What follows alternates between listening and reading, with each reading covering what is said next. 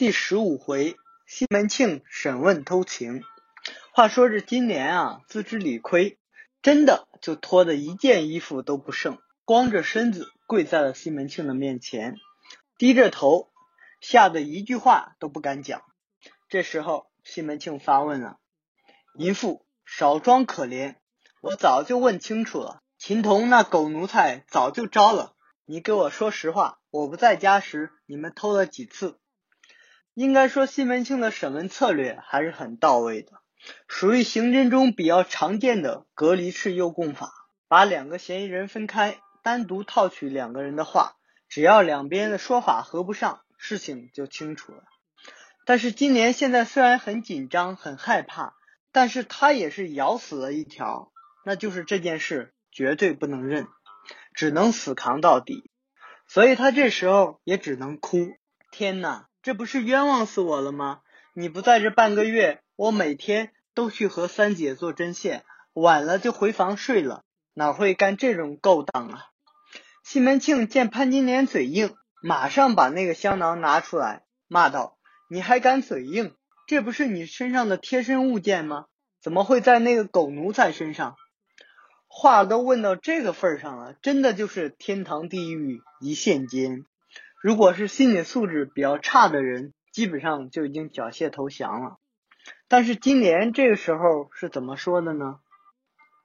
好老公，你容我说，我便说；你不容我说，就是打死了我，我也是臭烂了这块地方而已。这个香囊是那天我和三姐在花园做针线的时候，一不留神掉了，谁知道被这狗奴才捡去了。我何时给过他？金莲这么一说，那就和秦童的口供一致了。这时候西门庆是什么反应呢？他一下就软了。再一看金莲现在楚楚可怜的样子，瞬间所有的愤怒一下都没了。然后他就把春梅抱了起来，问春梅：“这淫妇到底和那狗奴才有没有私情啊？你说饶了他，我便饶了他。”西门庆心里清楚啊。春梅和金莲就是一条船上的人，他这么问就是摆明了要放金莲一马。只不过呢，这话他不能自己来说，所以找春梅帮他打圆场。春梅这么乖巧，哪能不懂这个意思呢？当即撒娇要西门庆饶了金莲。既然双方已经各自把台阶给对方下了，西门庆这才让金莲穿了衣服，大家坐下喝酒。而另一边呢？玉楼等到西门庆从金莲房中走了以后，瞒着娇儿和雪娥，偷偷来金莲房里看金莲。注意这一串行动哦，即使这会儿了，他还是滴水不漏。两个人谈了一下事情的经过之后，玉楼呢就安慰金莲，让他宽心，说自己会去帮他去劝劝西门庆。然后等到西门庆来房中歇息的时候，玉楼呢便对西门庆说。六儿不会有这样的事。今年呢，小名叫六儿，你休要听娇儿、雪娥他们两人胡说，平白无故的还把我的小厮也冤枉了。我就替六儿赌个大事，如果真有这样的事，大姐姐也就是月娘那边，难道不会先来和你说吗？六儿现在正在房中不好呢，你去看看他吧。西门庆听了之后，便安慰玉楼说：“好。”这事儿春梅也和我说过了，我明天就去六儿那边。我们来看看玉楼的这段话怎么评价呢？从字面上讲，其实这就是一段废话，没有任何的新信息在里边，而且全是单方面的说辞。你玉楼说娇儿雪娥在胡说，那你又怎么证明你玉楼自己不是在胡说呢？况且又没有任何站得住脚的反证词在里边。所以，从偷情这件事情本身来说，这段话是没有任何说服力的。但是，我们要明白一个很重要的道理：同样的话，由不同的人在不同的时间说出来，那产生的效果是有天壤之别的。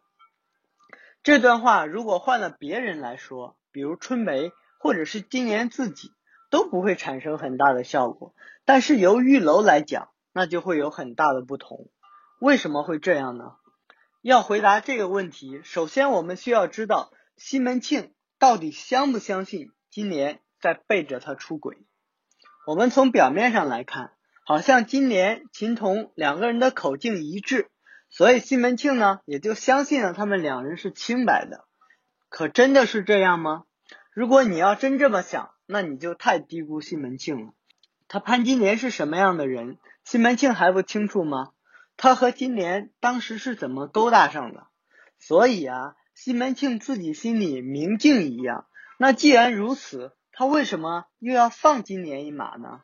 我们来回忆一下，是哪一个瞬间让他一下子就原谅了金莲？这个瞬间就是在他看到跪在他面前的金莲花朵一样的裸体和楚楚可怜的娇滴嫩语的时候。就这么几个简单的词，简直是神来之笔，太让我们感动了。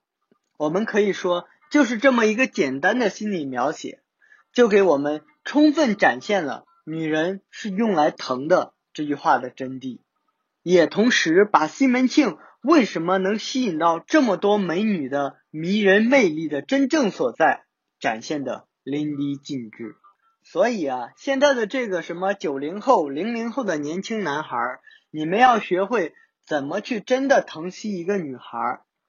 先让那些现在所谓的情感专家都见鬼去吧，来看看咱们西门大官人，这才是真正的疼女人。好了，这个问题解决之后，我们再来看看玉楼这句话，就可以看出那些埋在字面之后的真正深意了。玉楼这段话其实就已经不是在对西门庆讲潘金莲有没有偷情了，而是在给他讲现在几个太太之间是个什么立场，也就是说在给西门庆摊牌了。其中大姐难道不会亲自来与你说吗？这句话就已经表明了，现在不管偷情这件事情是真还是假，暂且不论。月娘呢是站在我玉楼和金莲这边的，雪娥和娇儿现在是一伙的。你官人想怎么办，自己想清楚。然后在话的最后再用一个暗语：金莲现在很不好，你要不要去看看她？这就是在考量西门庆了。现在新人和旧人之间，你到底站哪边？西门庆是怎么回答的呢？我明天再去看她，不是现在去，而是明天。但终归还是要看的，所以也就是说，西门庆不方便完全站到你们亲人这边，但是呢，也没有完全给旧人那边关上门，这是一个双方都能接受的、能下得了台的平衡结果。同时呢，也就是玉楼需要的答案。这次的偷情风波总算是过去了，但西门大官人的生日总得好好庆祝一下呀。李桂姐呢，也是春风得意的来给西门庆庆生，这下好了，一个屋子里，她和金莲可是要面对面挑上了。接下来会有什么好戏呢？我们下回来讲。喜欢我的评书，可以点击关注哦，这样你就不会错过每一回的更新了。